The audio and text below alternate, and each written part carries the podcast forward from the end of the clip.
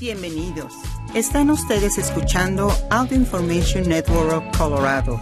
Esta grabación está destinada a ser utilizada únicamente por personas con impedimentos para leer medios impresos. Hola, están escuchando Audio Información de Colorado. Gracias por sintonizarnos en Oración Semanal. Mi nombre es Waldemar Pérez. La grabación a continuación tiene la intención de ser utilizada para dar acceso a personas ciegas, a las que tienen algún impedimento visual y para aquellos que experimentan cualquier limitación para acceder a material impreso. Pues hoy tenemos otra parábola que Jesús utiliza después de haber sido preguntado por las, las autoridades del templo sobre la autoridad de expulsar a los comerciantes. Esto aparece después de que Jesús va al templo y se enfada muchísimo por lo que están haciendo los comerciantes. Ya no es un templo para dar gracias a Dios, sino simplemente un mercado. Y en esta parábola él utiliza un viñedo. ¿Por qué usa el viñedo? Bueno, en Judea los viñedos eran abundantes en el tiempo en que estaba pasando esto.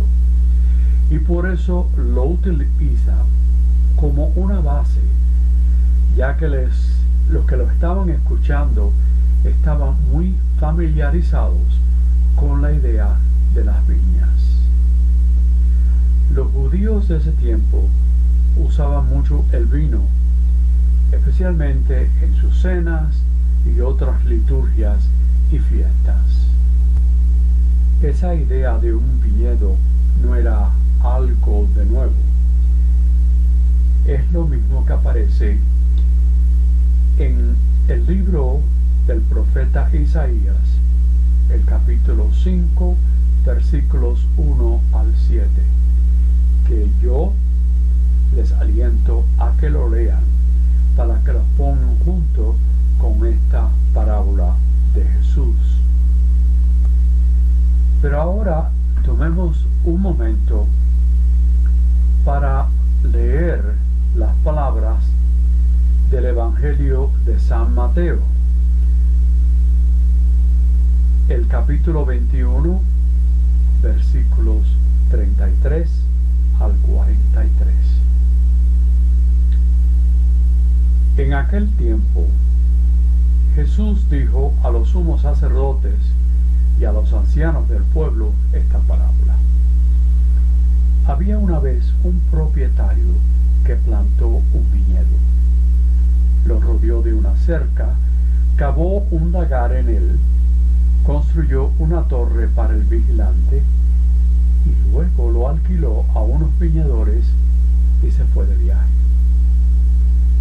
Llegado el tiempo de la vendimia, envió a sus criados para pedir su parte de los frutos a los viñadores.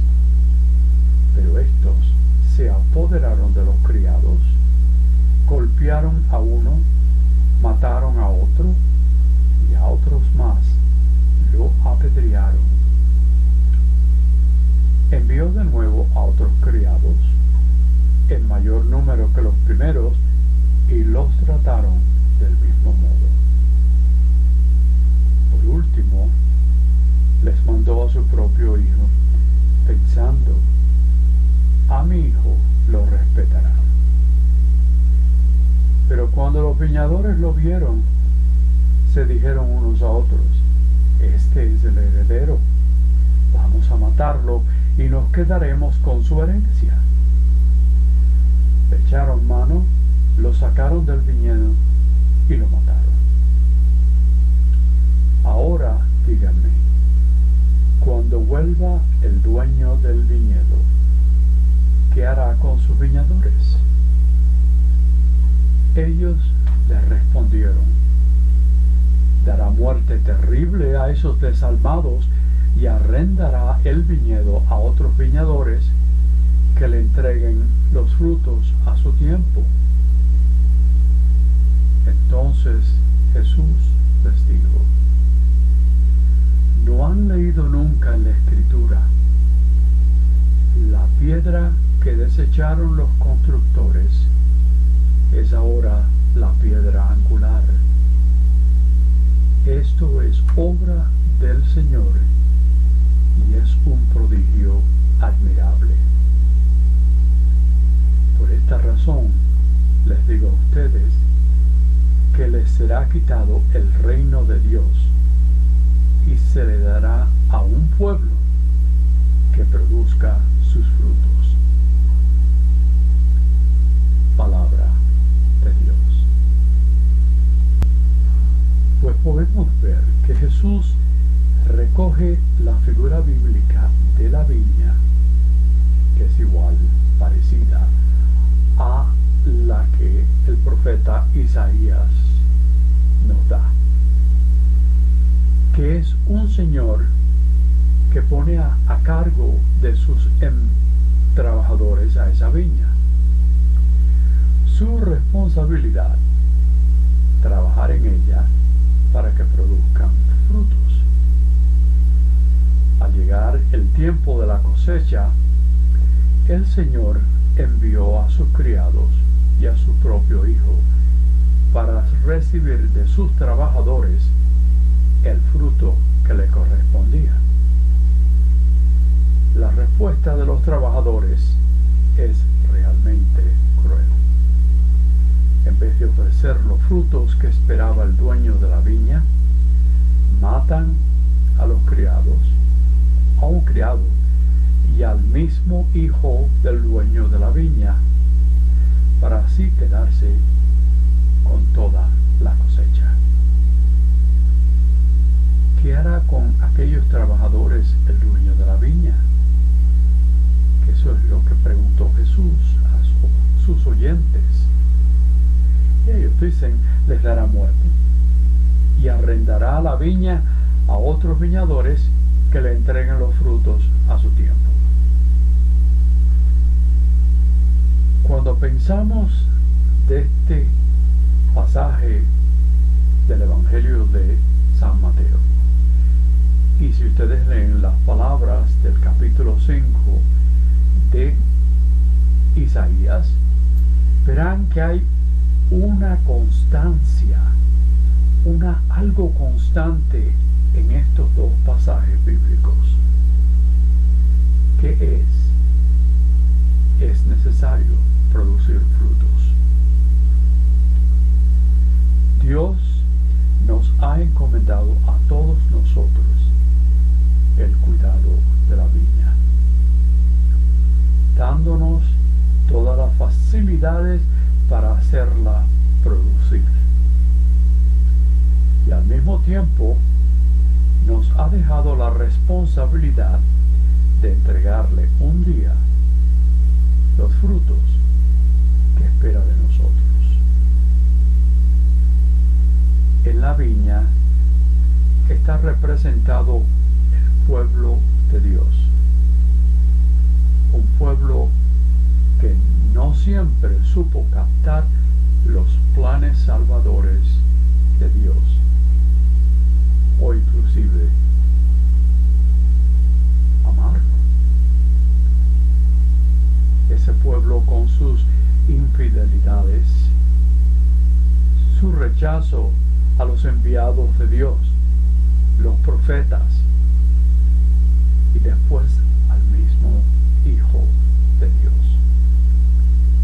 Le estaban excluyendo de los planes maravillosos que Dios tenía sobre su pueblo.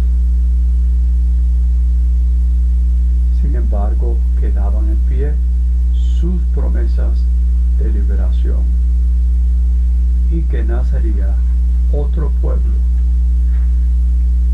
el nuevo pueblo de Dios, en quien se harían realidad los proyectos salvadores que Dios tenía en mente, que todavía tiene en mente. Quienes hemos sido bautizados y pertenecemos a la iglesia,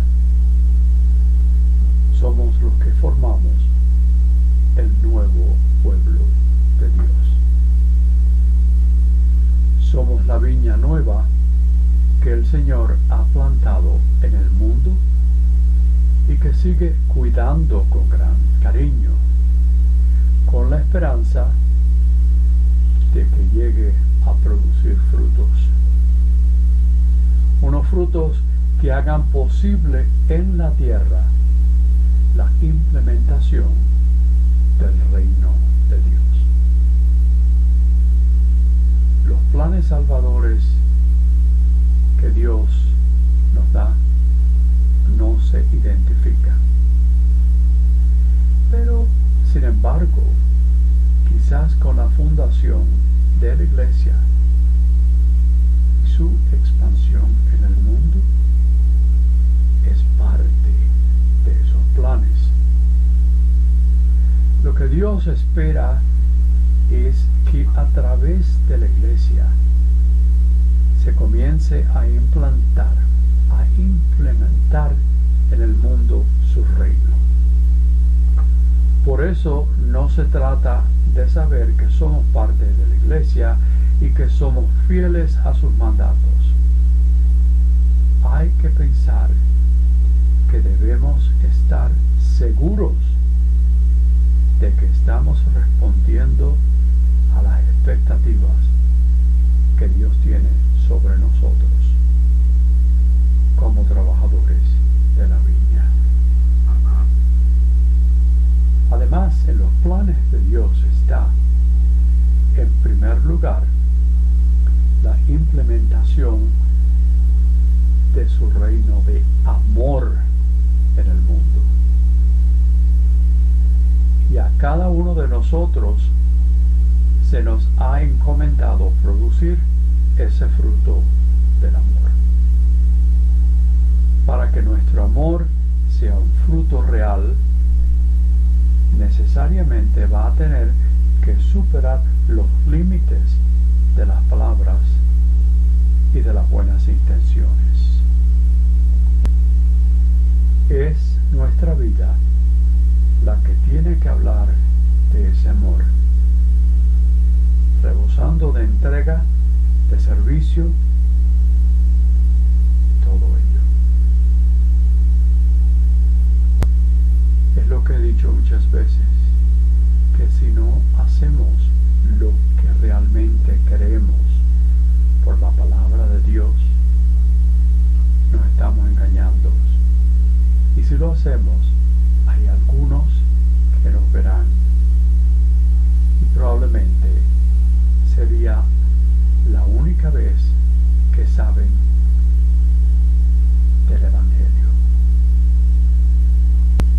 Y lo que hacemos lo tenemos de, de hacerlo de tal manera que llame la atención a cuantos nos rodean. Es lo que acabo de decirles. Invitándose a amarse con sinceridad y con la intensidad del mismo amor de Jesucristo. En segundo lugar, en los planes salvadores de Dios está la implementación en ese mundo de un reino de justicia. Dios espera no solo que seamos justos con los demás, sino que trabajemos también para que desaparezcan las injusticias del mundo, del trabajo, de la comunidad, de la nación, de la familia. Pero en unas pocas palabras, nuestra responsabilidad es construir un mundo en que se tengan en cuenta y se respeten los derechos de los demás, los derechos de todos por medio de la justicia. Y hay veces que me pregunto, ¿estamos haciendo esto ahora? ¿Están los gobernantes haciendo lo mismo? Y por tercera ocasión, también en los planes de Dios está la paz. Un mundo en paz. Pero no se trata de una paz muy fácil, una paz barata, como si fuera llovida del cielo. La paz que debemos buscar como cristianos es aquella que se construye sobre la base de la justicia, del respeto mutuo a los derechos de los demás. Se trata de una paz muy especial, única, que solo se puede vivir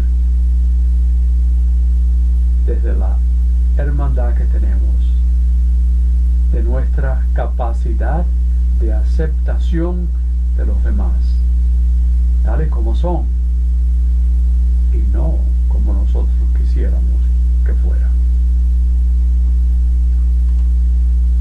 El reino de paz que Cristo ha venido a implantar en el mundo no conoce fronteras. Está encima de los límites que egotísticamente estamos acostumbrados a poner en nuestras relaciones con los demás. Porque es en la apertura a los demás y en nuestra disponibilidad donde podemos experimentar lo que es la verdadera hermandad y la verdadera, la auténtica paz. Hoy Dios está esperando de nosotros el fruto de la verdad. Una verdad que ponga de manifiesto la mentira que existe a nuestro alrededor. Sí, porque hay mucha mentira alrededor. Todos lo sabemos, ¿verdad? Una mentira que puede ser parte también, un poco difícil decirlo, pero algo de nuestra vida personal. Y lo es cuando nuestras obras no están de acuerdo con lo que dicen nuestras palabras. Y sin olvidarnos de nuestra responsabilidad seria de poner al descubierto esas mentiras públicas o mentiras privadas y muchas verdades a medias de cuántos no tienen escrúpulos en engañar a quienes menos se puedan defender. Ante todos o ante todas estas expectativas de Dios, debemos preguntarnos con mucha sinceridad, ¿estará hoy Dios decepcionado con nosotros? ¿Cuál es la respuesta que estamos dando en este momento a su amor? No podemos dudar del cariño y del cuidado que Dios sigue mostrando hoy a su nueva viña, en la que estamos incluidos cada uno de nosotros. Pero no nos olvidemos de sus exigencias. Dios sigue esperando que demos frutos. Unos frutos que no serán más que una respuesta del amor al amor incondicional que Dios tiene en nosotros. Y ahora, recordando nuestras necesidades y las de nuestros hermanos y hermanas, invocamos a Dios, origen de la luz y de todo lo bueno. líderes de las naciones para que se comporten conforme a las leyes justas y pacíficas en su trato entre ellos y entre los pueblos que se les han confiado. Roguemos al Señor.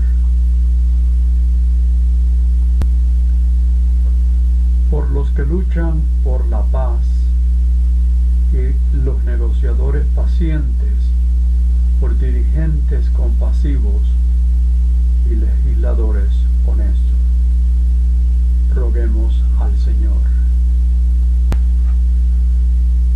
Por la paz del mundo, especialmente en aquellos lugares donde ha imperado el conflicto por muchos años. Roguemos al Señor. Recordemos y roguemos por las víctimas de abuso, a los que los abusaron y los responsables por proteger a los niños y niñas y otra gente vulnerable. Roguemos al Señor. Por todos los enfermos, los que sufren y los que recordamos en especial, para que sientan la presencia de Dios en su jornada de vida. Roguemos al Señor.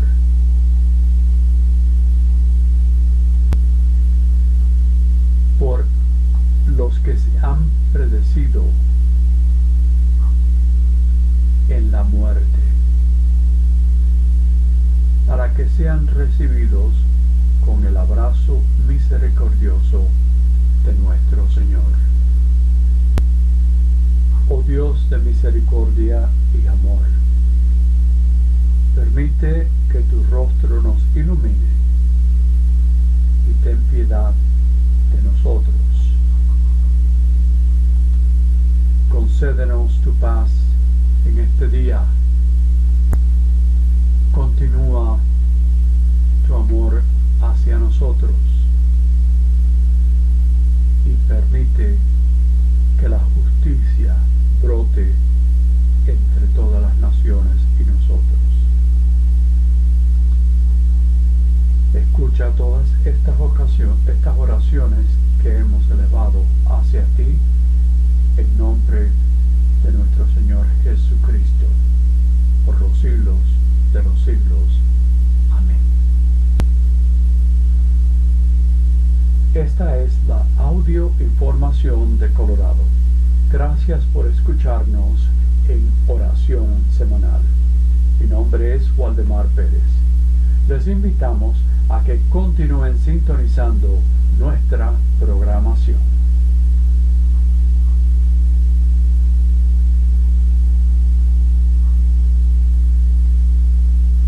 Si ha disfrutado de este programa, por favor suscríbase a nuestro servicio gratuito en nuestra página web www.aincolorado.org o llamando al 303-786-7777.